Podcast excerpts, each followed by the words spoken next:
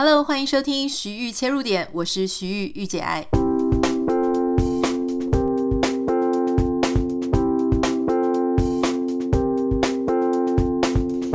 Hello，欢迎收听今天的节目。今天想要跟大家分享我们最近的生活。呃，最近很多人就问我说：“诶，会不会很忙啊？因为知道是年底了。那以前我在台湾的时候，年底确实很忙，可是跟现在忙的东西是不一样的。因为在台湾年底很忙，是忙着因为呃客户要消化预算啊，年底活动非常的多，所以呃所有的活动、所有的工作、代言等等都会接踵而来。那在这里。现在也是很忙的原因，是因为大家知道这个礼拜是美国的感恩节，然后十二月底呢又有圣诞节，所以基本上很多的美国人在这个时候就是不停的在放假、放假、放假。那放假应该要很轻松，我们到底在忙什么呢？就是之前我有跟大家讲过，就是自从我们搬到这个新的社区之后，这个新的社区它其实就很像大家在电视上、电影上看到的美国郊区生活。那每一每个人的房子都蛮大的，所以其实大家呢邻居感情也都不错，都会很认真的在为节庆节日做布置。所以，嗯，因为上一次在这个 Halloween 的时候，我们就已经没有做布置，因为我们刚搬来，结果没有想到邻居都做了非常漂亮又精致的布置。那因为呃，我们自己对 Halloween 的呃。感受并不是那么深，可是我因为很喜欢圣诞节，所以我就想说圣诞节一定要好好的布置。所以我们最近就是看到哇，邻居又开始，那上个礼拜六日的时候呢，诶，很多几乎我们这个巷子里面所有的邻居，他们的家里的灯全部都挂出来了。然后在院子里面呢，都还有那种可以充气式的哈，就是有那种小小的风扇，然后你插电它就会充气起来。所以大家的那些充气的灯饰都坐落在院子里面，而且是前院哦，所以所有的人呢经过都会看到。然后我跟我先生就很惊讶，想说这么早，而且整个巷子大家都已经开始在做布置了。然后呃，一到傍晚，下午傍晚的时候，整个电灯啊，不是灯啊，不是电灯，就是那个小灯泡，沿着屋檐，好，不管你是一层楼的、两层楼的，二楼的屋顶上面也都是屋檐，全都是灯泡，所以整个社区就非常的漂亮。然后我们就一直在想说，那到底是怎么样把这个灯泡挂到屋檐的哈，后来才发现说，原来你看美国人重视到这种程度，他们还有那种专门的人是帮忙，就是他是专业，你付钱给他，他就帮你绕那个灯泡，绕他的屋檐，整个屋子都有些人是整个屋子都挂满，我们就很惊讶，想说哇，这个太费工了吧。不过，因为看到大家都很漂亮，所以我们又觉得说，嗯，我们也要赶快开始来弄了。所以这几天我们就忙着到处采买。大家要知道，其实这些节庆的布置啊，采买起来也不便宜。像那个灯，如果灯你是买那种飞利浦的啊，或是一些比较知名品牌的灯，那其实可能这样一串差不多就要六百块台币哈。那因为你一串也不够，你这样呃。计算一下，我们家以我们家的屋檐跟周边我们所有要用的灯的地方，计算起来可能要五条灯，所以你光是灯小灯泡，你差不多就要三千多块。那当然，你如果买一些不是这么大品牌的，可能价差会三分之一啊，可能就是你只要一千块台币左右就可以了。好，那当然不只是灯啊，你还要有一些小的树盆栽放在前面，就依照你。呃，自己所有的一些创意设计，然后你看一下你的 reference，很多人他们当然都是好几年，每一年的圣诞节，他们都把诶他们的东西，他们的收集收集起来，然后一到这样子的时间呢，就全部各家挨家挨户就挂起来，然后很多时候你就会在想说。因为我在买的时候，我就想说，我真的要买这些吗？我当然脑子里面有非常理想的，我还要弄得很漂亮，我就一直开始在划那个 Pinterest，就是看一些 reference。然后我就在想说，嗯，当然我有很梦想的那种布置，可是如果全部都要弄得很到位，那个钱一定是花得非常多哈，所以我可能必须要做一点点妥协退让，今年稍微用到我心里的理想中的大概七八十分，否则我是没有办法一次采买全部采买完的。可是当然，不管是什么东西，那有时候你是买蜡烛的烛台啊，有时候你是买那种呃格子的缎带，然后有时候你是买那些圣诞的大球小球哈，各式各样这些东西都是布置用品。你会很心疼，你会想说，像以前在台湾，你就会觉得说，你的钱要花得很务实，哈，你要不就是买吃的、买喝的，诶，台湾人就会觉得说，吃的喝的是因为会吃到自己自己的肚子里，所以一餐花很多钱去品尝那些高档的食材，不觉得浪费，哈。可是，呃，如果你要在我们住在台湾的时候，你要我们花很多的钱去布置什么我们的大门的外观或什么，这种比较不是那么寻常。可是刚好在美国就相反，我觉得大家吃的、穿的、包包什么都挺随便的，可是他们就会花很多的钱去布置家里的外面，花在庭院上，花在居家的各种布置。你要知道，圣诞节只是。其中一部分，圣诞节之前不是刚刚有讲，就说还有秋天，秋天的布置跟圣诞节是不一样的。秋天是一些像南瓜啦、橘色的叶子啦、哈黄色的、黄橙橙的。那圣诞节的话呢，是比较啊、有雪的、有红色的、绿色的，然后格子的等等的一些比较呃针叶。类型的那种冬天的布置，所以其实每一个季节，那当然春天又不一样啦。每一个季节都有每一个季节的特色，所以你就依照这个节庆、节日、季节去做变化。那我那时候就在想说，这样子花钱不是很浪费吗？如果我们要在这个美国生活，然后你要布置，那我到底要不要干脆就不要做哈？可是，在我这一段过程当中，其实我也有一些小小的体会跟领悟，所以我今天想要跟大家分享哈，就是说，嗯，有时候啊，我们去看这些钱的用途，比方说，你会觉得哇，买这些家里的布置啊，居家布置好像很浪费钱。可是，当我在看邻居哈，还有以及我们自己去采买、自己在用的时候，我就有一种截然不同的观点跟视角。因为当我们在看邻居怎么弄的时候，都会看到邻居哈，我们有很多邻居，前后左右都有。那这些邻居呢，呃，他们的爸爸、他们的男主人、女主人都会一起。不一定会两个人同时出现，因为还要照顾小孩嘛，所以常常你就会看到其中一个人在外面弄东西。好，有时候是先生，有时候是太太，然后在傍晚呢，差不多下午啊四五点、五六点的时候，他们就会跟小孩子一起在巷子里面玩。啊，这些的灯都会亮，这些的一些我刚刚讲的这些充气的装饰物，通通都会亮起来。那邻居家不同邻居家的小孩就会玩在一起。然后啊，像我们昨天就有跟邻居聊天，我们就发现说，哦，原来我们右边的这个邻居呢，他这个因为他人非常的好，我们搬到这个地方来呢，他跟我们也是差不多时间搬来，那他可以算是我们呃最最熟悉的邻居。我一直觉得他人非常好，那后来才知道，聊天聊一聊才知道，哦，原来他以前是打小联盟的。那在小联盟做了十几年的球员之后，他就发现说，因为小联盟的薪水并没有这么好，所以他说真的很难存到钱，生活也蛮辛苦的。后来十几年呢，也都没有升上去哈，所以他后来就决定离开。那现在在学校工作，偶尔呢兼差带着小孩子去打球。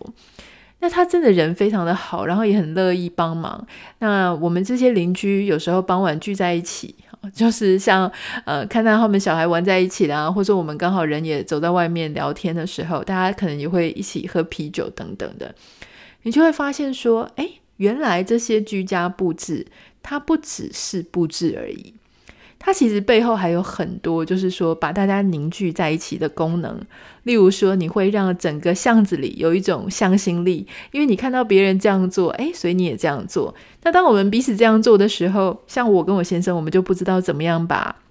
呃灯泡弄到屋檐上，所以我们就会请教 A 邻居，请教 B 邻居，大家有不同的方式哈。那甚至 C 邻居、D 邻居等等的，我们就会因为这些事情而有了共通的话题。那有时候别人也会问我们说，我们的东西是哪里买的？那我们也可以告诉他们。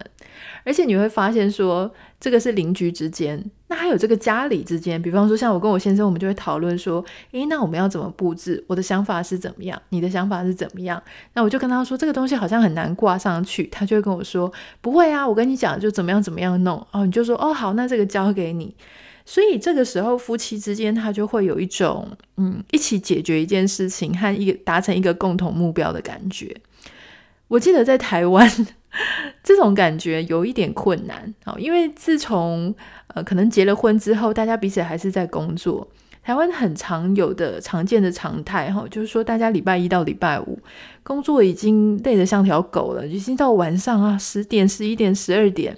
每天回去呢都只剩下把自己好，你还能准时洗澡、上床睡觉就不错了。常常很多人根本洗澡都没有洗哦，就躺在沙发上直接昏倒，更不用说要帮另外一半分担家事。礼拜六日呢，只想耍废放空，然后去一些高档好吃完美餐厅，好去打卡，然后去做各种花钱的消费，来达到自己心里的满足。所以你说夫妻之间要有一种共同的努力、共同的目标，达成一件，其实你看布置家里哪有什么困难？但是它还是一件事嘛，它是一个小小的目标，一样要两个人一起同心协力完成。所以在这个过程当中啊，我就觉得说，其实呢，呃，真的，我觉得你的工作跟你的整个生活的方式跟品质，确实它就是切切实实的在影响夫妻之间的关系。所以其实有很多的网友会写信给我啊，跟我讲说，嗯、他不知道说。呃，这个夫妻之间的关系要怎么改善？好像彼此之间没有什么呃很多的共通点，很多的目标，很多的默契，而且彼此谈话时间越来越少。那我觉得这件事情呢，它很难是单方面去解决的，因为它确实就可能跟你所在的工作、你所在的环境。以及你们两个所存在脑海当中的价值观是有关系的。当我跟我先生我们两个在台湾的时候，我其实就在复制我我们以前的那样子，就是非常没有品质的生活。因为他在台湾工作时间很长，然后还要照顾很多家人。好，那我自己在台湾又变成一个工作狂，完全没有自己休息的时间。白天出去参加活动，晚上又在谈案子，然后在写东西。所以这个确实很困难。但是今天也是稍微跟大家分享，就是说。如果你也觉得你们好像彼此夫妻之间开始感觉有点淡，然后或是嗯觉得好像都一直过着日复一日的生活，或许我们可以稍微在我们自己的生活当中增加一些小小的彼此一起要共同努力、共同达成的一个 project，达成的一个目标，或许它会对于我们呃彼此之间呢稍微多一些谈话是有一些帮助的。好，接下来我们要进行一个三分钟的小单元，赞助小单元哈。今天要介绍的是一个非常重要的日常用品，而且大家一定要听到最后，因为它的价钱真的，我是说真的，真心话没有骗人啊、哦，它的价钱真的是非常优惠。我觉得你听到这个品牌跟这个东西，你应该会就是跟我一样，忍不住就出手了。我每次的业配呢，都会有一个对我们自己职业伤害，不能说职业伤害啦，就是说因为。我自己是很会挑东西，会挑选商品来去去做介绍。然后那一天我在自己在念这个稿子的时候呢，我自己写了稿子，写了口播要跟大家分享。然后我就讲说啊，什么东西，然后特色是怎么样，多少钱。结果我先生听完，他就帮他姐姐订了一台。所以，嗯，好，大家心里要有准备哦。好，接下来三分钟小单元赞助，看看你会不会忍不住，真的一样跟我们也手滑。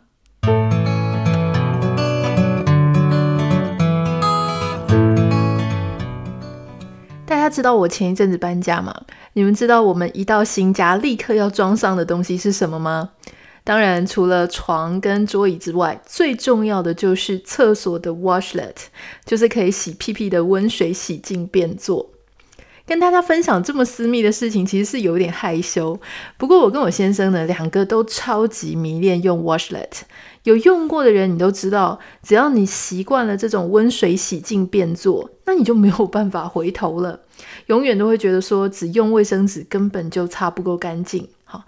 尤其像这一种秋冬的时候，我就很喜欢一坐下去，整个大腿都温温的感觉，有一种全世界好像只有 Washlet 懂你的感觉。哈，有点夸张了，我知道，但是就是超级离不开这个东西。今天就是要跟大家分享我最喜欢的牌子，当然就是日本的 TOTO 啦。我自己全家都装 TOTO。那其实我也用过其他牌子，可是这种东西呢，我是觉得蛮妙的。多一分水力，就会觉得屁屁会痛；少一分呢，你会觉得说，嗯，不够力。Total Washlet 有很多种呃不同的模式跟强度调节，它可以依照你自己的习惯啊去调整到你最舒服的设定。总之呢，如果你没有试用过 Total Washlet 的话呢，我很建议你可以试试看。如果你会有一些卫生上的疑虑的人，其实你不用担心哈，因为 Total 的 Washlet 呢，它很特别，它有电解除菌水的功能，也就是说，它可以把它自己的自来水瞬间电解变成有除菌效果的电解除菌水，所以包含像是喷嘴啦，或是马桶的内壁，都会使用电解除菌水来做除菌，效果高达百分之九十九哈。我觉得啦，像这种 washlet 这种温水洗净便座呢，最主要其实你说为什么要买？主要是有几个好处。第一点，它可以代替卫生纸擦拭。好，有时候你看你用卫生纸擦到破皮，那没有擦干净啊，那用 washlet 呢就可以解决这样的困境。第二点呢，有一些人他上厕所很急，然后就很难上干净。这个时候其实有一个小秘密哈，你只要用 washlet 冲一下。有时候呢，诶，会刺激你的便意哦，就可以再上一下下。第三点，女生在生理期的时候呢，其实冲一下也可以让私密处的四周比较干净。那第四点呢，嗯，第四点其实是一个江湖传言呢，哈，我绝对不会承认是我自己说的，就是听说呢，女生使用温水洗净便座的时候，冲一冲。会有一个额外的效果哈，就是觉得这个 washlet 比老公更懂你。好啦，那这个请大家自己试试看哈，你的心得就不用跟我分享了，我会害羞这样。最厉害的呢，哈，如果你每一次使用这个 washlet 的喷嘴，它都会自动清洁。那因为这个喷嘴它是抗污白金材质，所以卫生上这一点是绝对可以放心的。Total 呢，它基本上它来自日本嘛，它也发挥日本非常讲究精确的精神。刚刚有提到说那个电解除菌水，它其实是经过日本两百个地方的水去做测试。另外呢，它也用不同硬度的水来做检测，确定全部都可以转成电解解除菌水，而且达到九十九趴的这个除菌效果。所以大家真的是可以很安心哈。好，那最后当然也很重点啦，就是说最近 TOTO 它在年终大优惠，这个一定要告诉大家哈。温水洗净便座呢，居然不用一万块就可以买到喽！即日起到这个二零二一年哈二月二十八号为止，Washlet 系列商品呢都只要新台币八千九百九十元起哈。真的是比平常便宜很多。大家有兴趣的话呢，要记得连进我们节目简介里面的这个连接 link，趁着年底过年这段期间下手是绝对最优惠的喽。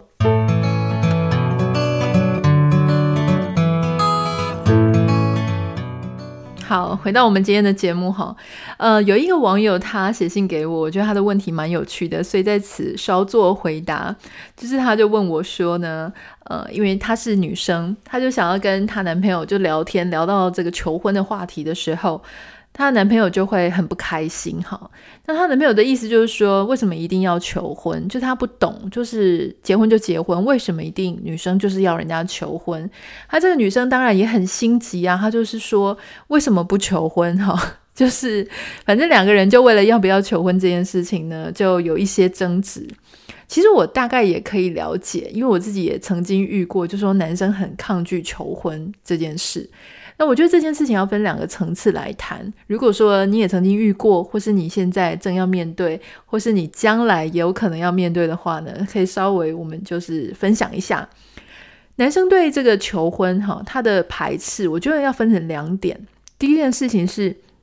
他是不喜欢求婚这个动作，还是他并不喜欢跟你聊天聊一聊的时候，常常就会被你有意无意的去谈到结婚，有意无意的问他说到底要不要求婚？如果是这样子的话呢，其实是比方说，嗯，常常女生自己就是很喜欢幻想嘛，好，那有一些时候女生可能是喜欢想象，喜欢去谈聊天聊到结婚的事情，那有时候有些男生他们就是，你如果要说。嗯，呃，我们以后个多少小孩啊？我们要住在哪里？住什么生活？有时候这些男生呢，他们可能也还会敷衍，就是会听一下你讲的话，跟你附和一下。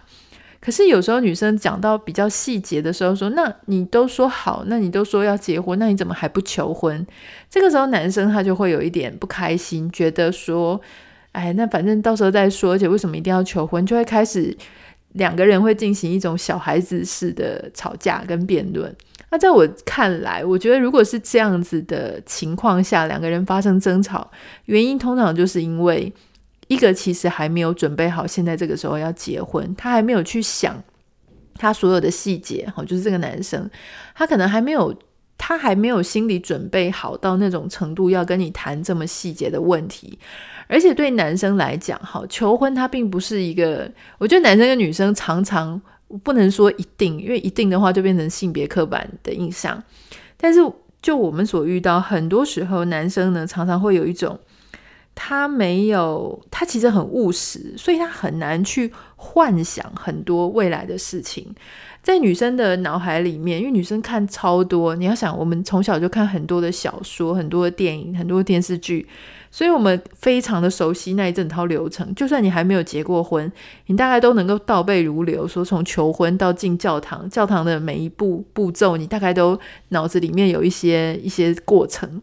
可是对男生来说，他不是这样。你想，他平常都看那些超级英雄，他平常看绿巨人，他平常看，绿巨人好像很老哈，他平常都看一些复仇者联盟等等的这些电影，他到底脑子里怎么会有这种求婚跟？呃，教堂里面什么我愿意，你愿意这一类的剧情跟桥段呢？对他来说，这个就是一个人生重大的一个环节。那他如果还没有现在想好要去讲，他还没有想好到底是怎么一回事，他还没有想好要去面对的时候，他就无法跟你谈论这些事情。好，特别是这种离组的男生，通常都是这样子。好，所以当你开始在问他说啊，那你怎么不怎么样，怎么不那样的时候，有可能第一个他自己还没有准备好。这是一种可能，第二种可能是他单纯就是 OK 结婚也好，他也已经准备要结婚了，可是他想要跳过求婚的这件事情，求婚的这个动作，原因是因为哈，两个人对求婚这件事情这个名词的定义有点不太一样。对女生来说，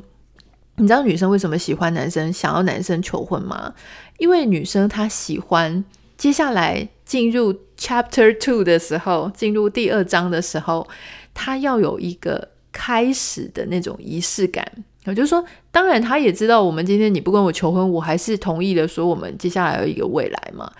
那可是他就没有一种小小的仪式感，就是说，你好好的跟我说话，好好的跟我表达你很爱我，好好的跟我表达说以后就是你会好好照顾我，承诺我。那当你承诺我的时候，我我说愿意，但我会觉得说我好像。同意了一件事情，它是一种类似呃开始的那种诶 switch switch on 的那种感觉，就是把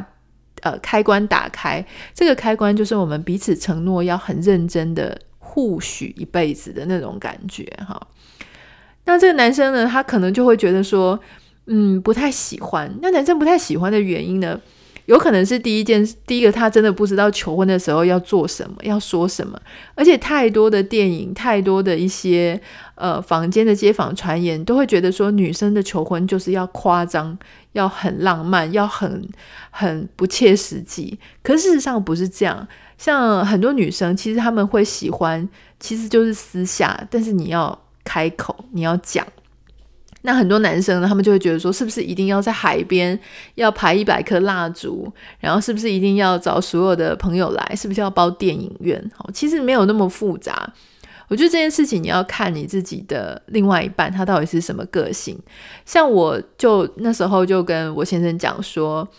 我我我要求婚这个仪式，可是我绝对不要在大家前面，好，因为。我觉得我是那种内向型的人格嘛，那我喜欢的就是我们两个私下把这件事讲好就就好了。我不喜欢有太多的表演跟戏剧成分，就是说什么在餐厅下跪啦，在朋友前面什么突然要很惊喜等等的这些东西我都不要，因为那不重要。可是因为我先生非常的呃内敛，他非常的。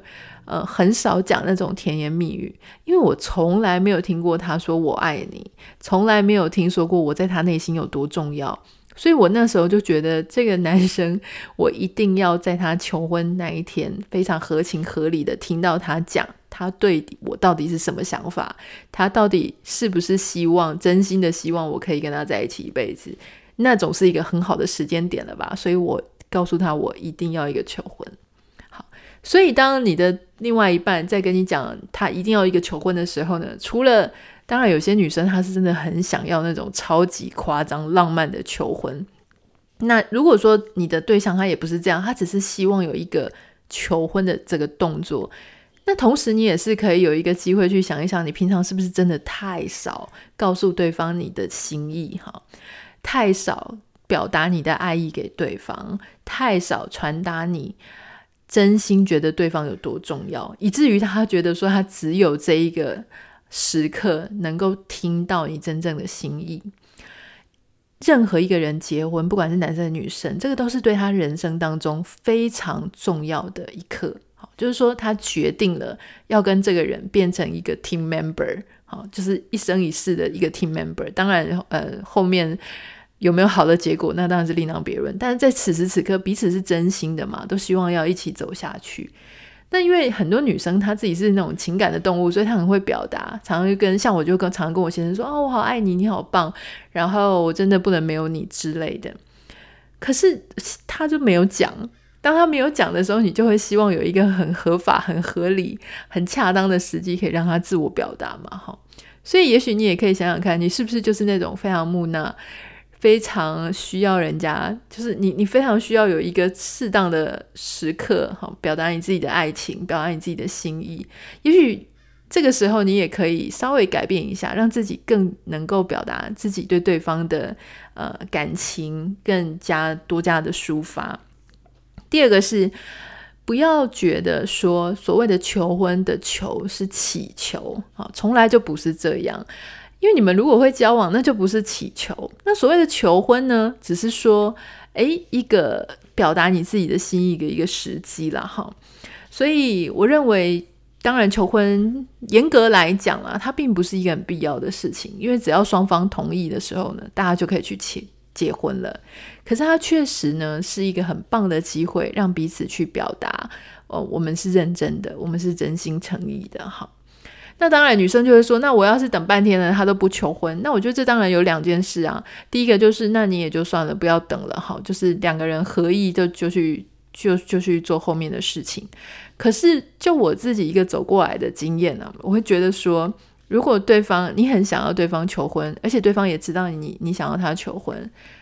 那你就不要再去催了，好，你只要讲过这件事情，只要讲过一次两次，那基本上对方知道就好了。”那如果对方没有求婚，你们就不要进行一切后面的就好啦。你不要同居，不要去看婚纱，不要去找餐厅，不要做任何就是没有结婚的时候就做的事情啊。因为当你去全部事情都做了，比方说你也买戒指，你也买，你也做婚纱了，你也拍东西了，也结婚，也搬进，也同居，对不起，也同居也搬进去了。如果是这样子的话，那对方就没有动力去求婚了嘛，对不对？所以呢，在如果你真心很希望对方要对你求婚的话，那你就是等他求了婚之后，你再去做其他的事情。讲到这里呢，我就想要讲一个小小的我自己的例子，因为大家也知道，我那时候等这个我老公求婚等了非常久，我甚至都觉得说好几年了，他应该是不会求婚了。所以一开始我会抱着等的心情，因为我知道当他求了婚之后呢，我可能就要搬到美国来，所以我在台湾有很多事情呢，就是就 hold 就 pending 在那边，就没有办法去做一个进展。可是后来我想开了，我觉得我不要因为他有没有跟我求婚，然后去你知道去改变或者去延迟我自己生命的进度。所以那时候我后来就。铁了心，我就觉得说好，你要不要求婚，那是你的事情，你再自己去决定，慢慢决定好了。你没有求婚之前呢，我就是不会搬到美国，也许我偶尔会去玩哈。那那个时候呢，我也不会因为他而去改变，我就继续在台湾，我就租了一个呃，在比方说办公室的部分，我就打了一个两三年的长约。那我同时呢，当时也换了一部车。也许事后好，因为事后后来一年之后呢，他确实跟我求婚了。那我要重新再去解决，比方说办公室你已经租了三年的长约，这个怎么办？然后我已经买了车，我又必须要把我这个刚买的车，一年之后、两年之后，我又必须要把它转手。也许事后你看起来会觉得说啊，好麻烦，你那时候就再多等他一下，再多等个一年不就好了？可是你要知道，回到那一个一年前他还没有求婚的时候，你怎么知道他一年后会不会求婚？如果你等了不是一年，你等了是五年、十年，甚至你都没有等到他的求婚，难道你就是这样让人生空白下去吗？这个绝对不是我当时会想要做的事情。所以我会建议各位，如果你没有等到对方的求婚，或是等到对方说要许诺彼此许诺一辈子的那样子的一个时机点。你就还是要把你自己的生活过好，而且不要去设想这么多，很多你自己觉得应该会发生，但是它一直还没有发生，你就一直等，一直等，一直等，不要去等待。老实说，我也觉得当时我先生后来在一年内去求婚，也许某一些。啊、原因也是因为看到我居然在台湾去签长约办公室，居然去换了一个车，让他内心心头一惊，觉得说他要是再不求婚，我是不是真的也不打算要嫁给他了？我打算要在台湾呃更加的长久发展哈，完全没有想要搬到美国的意思。或许他也在那个时间点上觉得有点担心，以至于促成了他。更想要说，哎，那就求婚，你赶快搬到美国来吧。这样的桥段，Who knows？根本没有人知道到底是为什么哈。所以今天这个就是我要跟大家分享的，就是当然这些都是一些非常日常寻常的小故事，但是这些小故事呢，小小的日常生活经验，其实也都有一些我自己觉得可以跟大家分享的一些不同的切入点跟观点。那同时也包裹了说，我们其实应该就是要好好的活我们的人生。好，有时候呢，我觉得人跟人之间彼此的相处是很真实的，但是那种真实不能过度的依赖，也不能过度的独立。好，就是它其实在一个。呃，某一些不同的时间点上要做一些比较好的拿捏。那希望你也会喜欢今天的节目哦，哈！如果你有什么想要跟我分享的，可以私讯到我的 Instagram 账号 Anita 点 Writer A N I T A 点 W R I T E R。然后也请大家记得帮我们在 Apple Podcast 上面按下五颗星，给你的留言，让我们的节目哈，现在已经一百多集了，希望不管是哪一集都被有机会可以被需要它的人给听到。那也谢谢你们的支持，我们下次见喽，拜拜。